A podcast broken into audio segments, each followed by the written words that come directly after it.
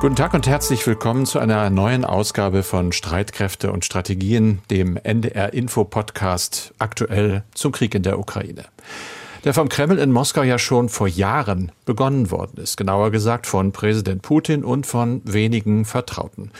Das sind alte Männer aus Militär- und Geheimdienstkreisen, die sogenannten Siloviki. Die Starken kann man sagen oder die Mächtigen. Aber ein Mann zählt offenbar nicht mehr dazu, obwohl gerade der in den vergangenen Tagen in Afrika ordentlich Schlagzeilen gemacht hat. Es ist Außenminister Sergei Lavrov. Berichten zufolge war er nicht mal im Februar in die Angriffsplanungen eingeweiht. Aber er rechtfertigt den Krieg, ohne mit der Wimper zu zucken, wenn auch bei weitem nicht mit der rhetorischen Brillanz früherer, besserer Lavrov-Zeiten zum Abschluss seiner Afrikareise etwa, bei der er neue Freunde suchte. Da hat er erstmal dem alten Feind USA genau das unterstellt, was Russland wiederum im Umgang mit seinen Verbündeten und Gegnern vorgeworfen wird.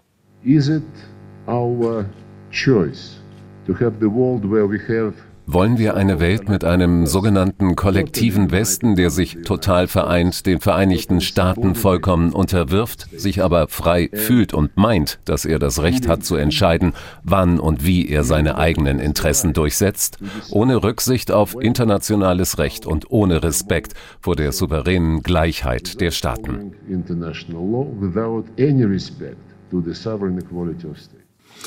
Ausgerechnet der sagt das. Immerhin soll Lavrov bald aber nun mit seinem US-Kollegen Anthony Blinken reden übers Telefon und über den zum Beispiel Austausch von Gefangenen und Häftlingen, über ukrainisches Getreide und in irgendeiner Form wohl auch über Russlands Angriff auf die Freiheit der Ukraine. Es wäre dann das erste Gespräch der beiden seit Kriegsbeginn und dürfte vorsichtig formuliert schwierig werden. Blinken jedenfalls machte seine Position bei einer Pressekonferenz in Washington klar. Aus seiner Sicht ist und bleibt Russland der Aggressor. Präsident Putin hat es nicht geschafft, die Souveränität und Unabhängigkeit der Ukraine auszulöschen. Aber jetzt schafft Moskau Voraussetzungen, um ein weiteres ukrainisches Territorium zu annektieren. Freigegebene US-Geheimdienstberichte und öffentlich zugängliche Quellen zeigen, dass sie nach dem gleichen Muster vorgehen wie im Jahr 2014. Damit ist die Annexion der Krim gemeint. Immerhin, wenn Sie denn sprechen, jedes noch so kontroverse Gespräch ist ja besser als gar keins. Und selbst wenn dabei erstmal nur die Verabredung für ein zweites Gespräch herauskäme, sowas passiert häufiger.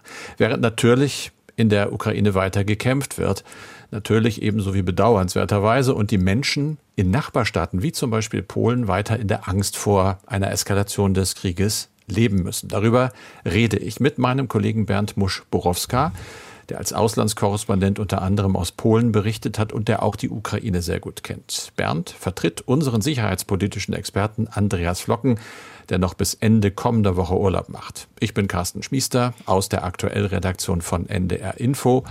Den Podcast gibt es während der Urlaubszeit zweimal pro Woche, also dienstags und donnerstags, so wie heute. Es ist Donnerstag, der 28. Juli.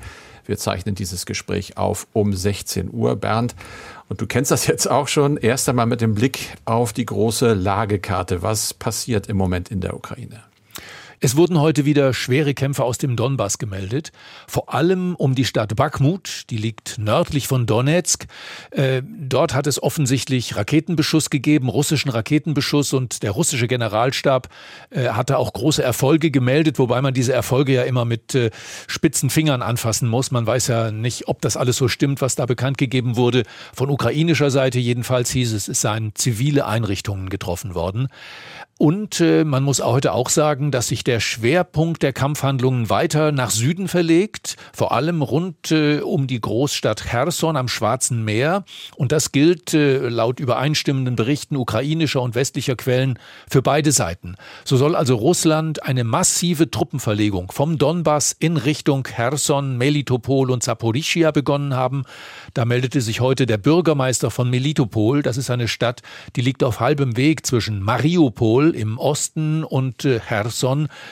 und der berichtete eben darüber, dass äh, seit einigen Tagen täglich zwei bis drei große russische Konvois Richtung Cherson unterwegs seien mit hunderten Fahrzeugen, darunter Panzern, Truppenfahrzeugen.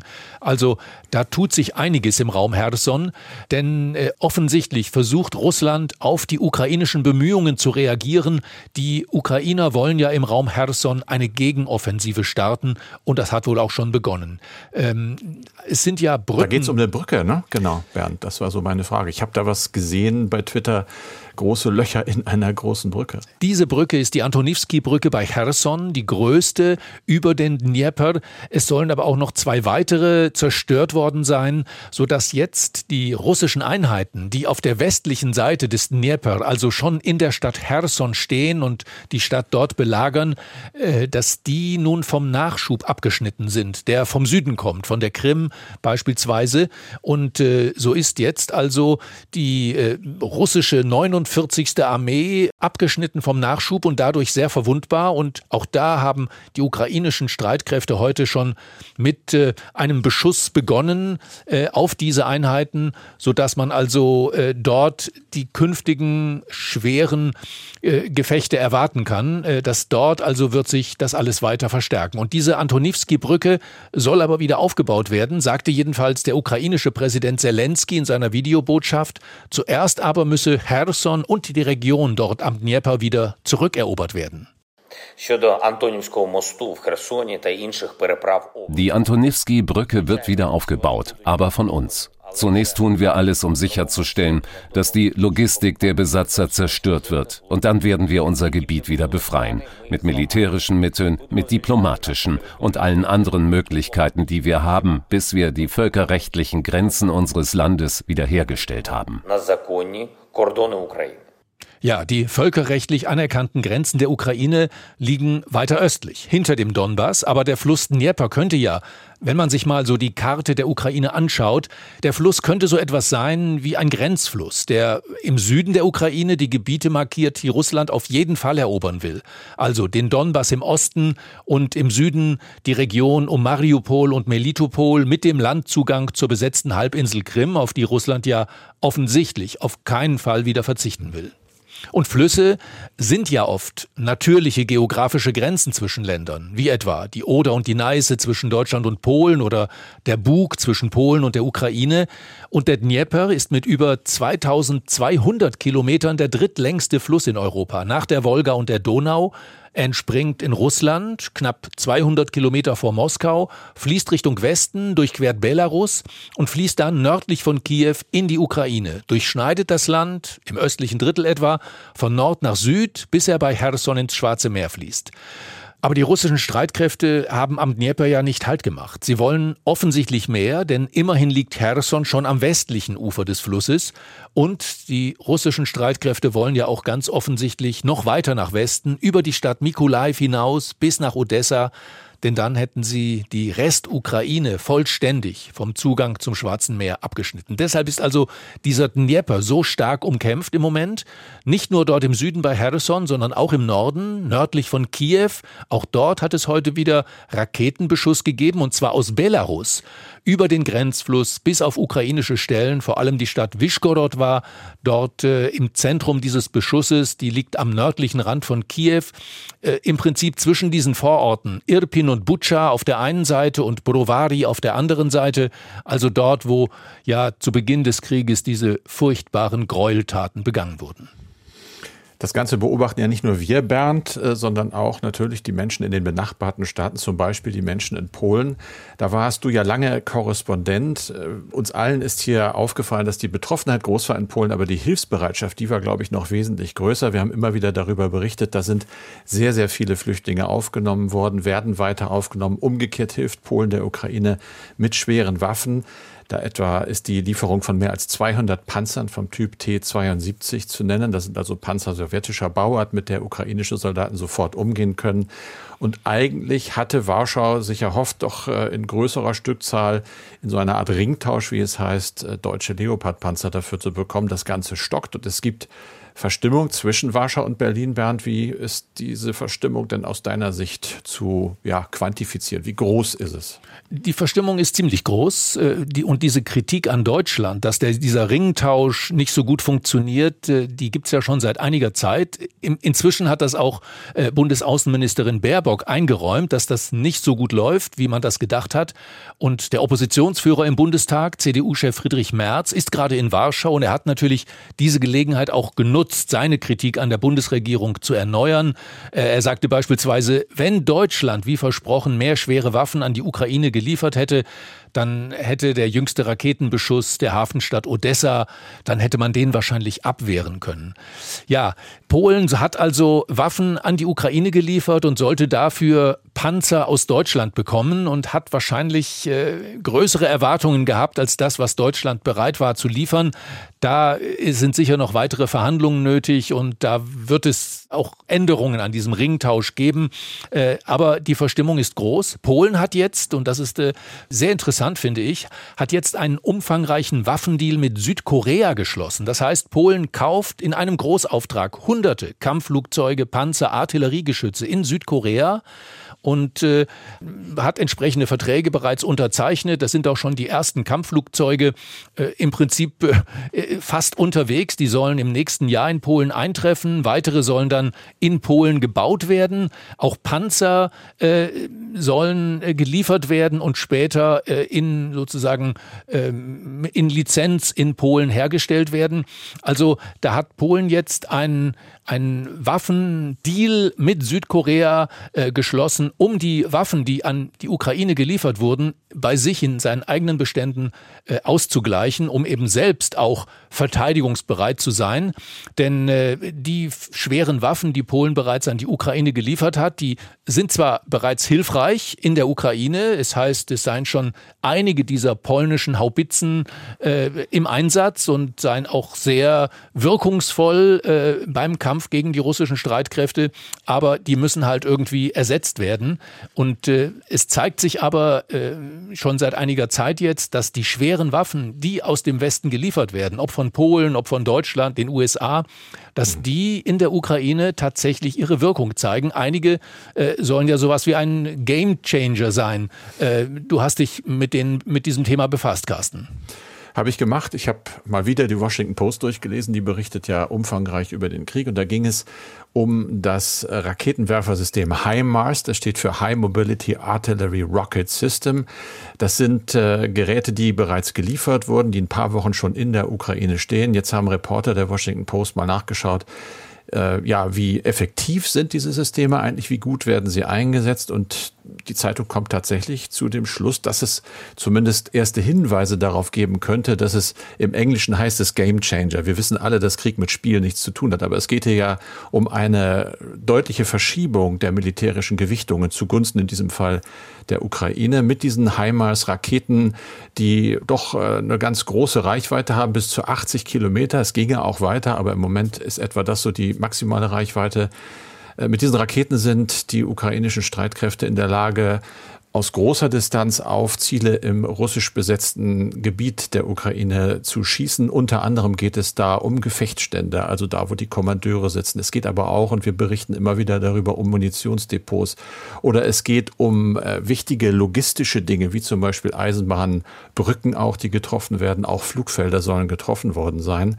Das Ganze hat laut Washington Post jetzt äh, den Erfolg, und dort werden ukrainische Soldaten zitiert, dass die Zahl der russischen Artillerieangriffe etwa um das Zehnfache kleiner geworden ist, also deutlich, deutlich reduziert worden ist, einfach weil so viel Munition zerstört worden sei und teilweise eben auch direkt Artilleriesysteme der russischen Angreifer. Da wird ein Bataillonskommandeur der Ukraine zitiert, der auch sagt, dass das natürlich in der Folge deutlich geringere Verluste an Soldaten beispielsweise in seiner Einheit hat. Da kommt die Zahl zu Wort ein Opfer pro Woche statt zwei bis drei pro Tag. Das wird da so genannt.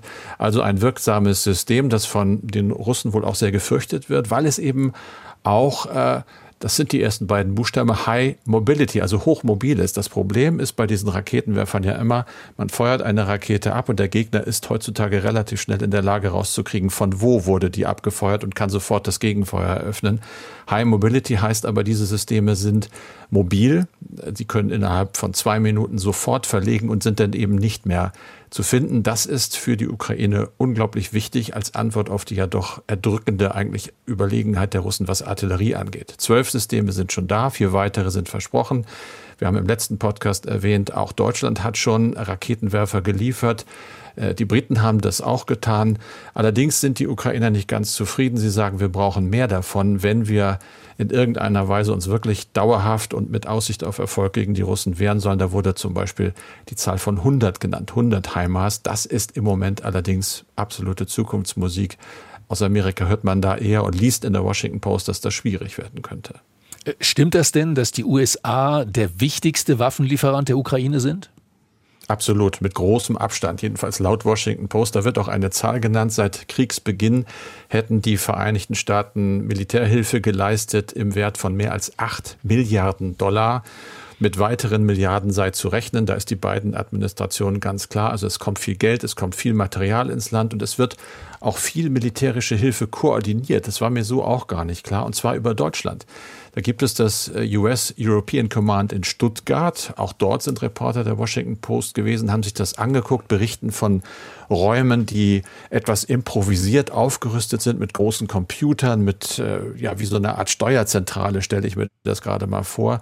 Und dort wird viel koordiniert, was gerade zu tun ist, um die ukrainische Seite mit Waffen zu versorgen. Da ist die Rede von Panzern, die aus Spanien gekommen sind. Soweit ich weiß, geht es da um Leopard die äh, auch noch äh, wieder aufgearbeitet werden müssten. Unklar, ob sie überhaupt geliefert werden. Es geht um Granaten und um Ersatzteile für ukrainische Waffensysteme, oft ja noch aus der Sowjetzeit, die dann wiederum in osteuropäischen NATO-Staaten irgendwie aufgetrieben werden müssen.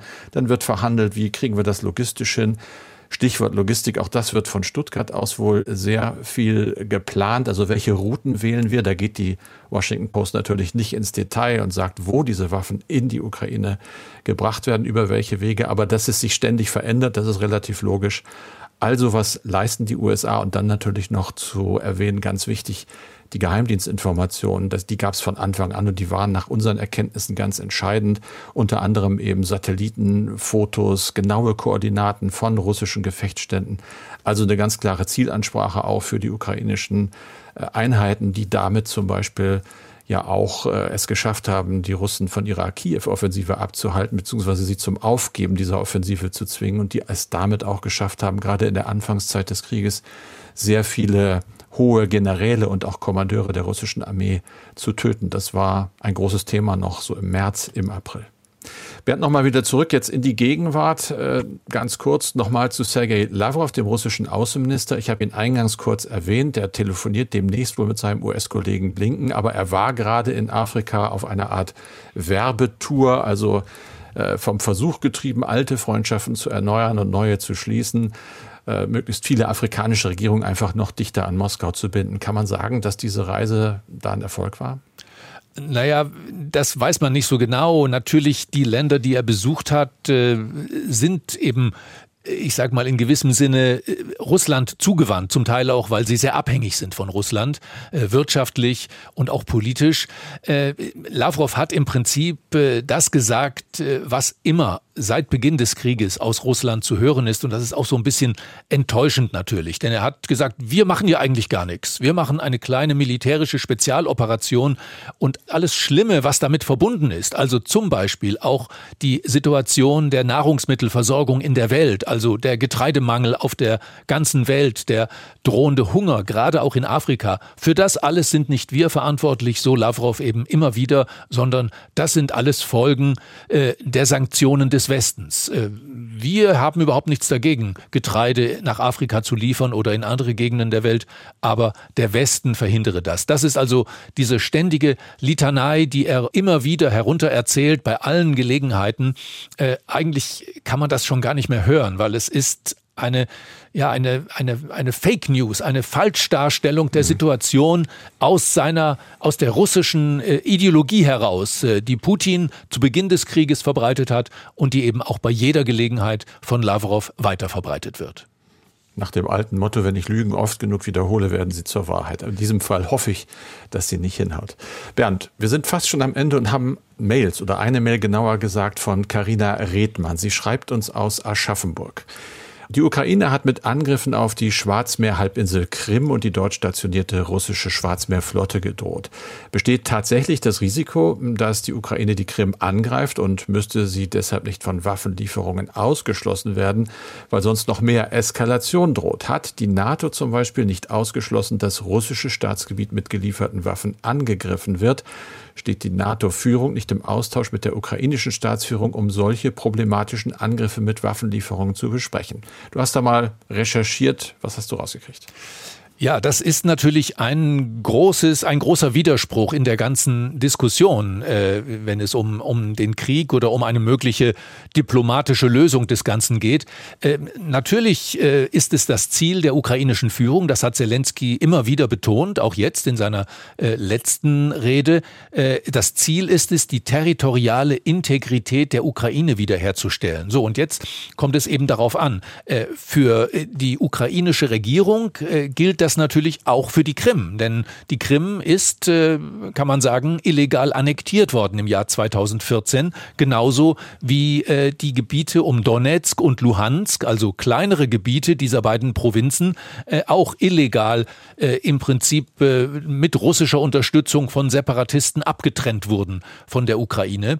Ähm, aber vom Westen her, wenn es darum geht, der, es müsse wieder die Situation vor dem Krieg hergestellt werden, dann sieht der Westen wahrscheinlich eher die Lage vor dem 24. Februar. Das würde die Krim und würde auch Teile der Provinzen äh, Luhansk und Donetsk ausklammern.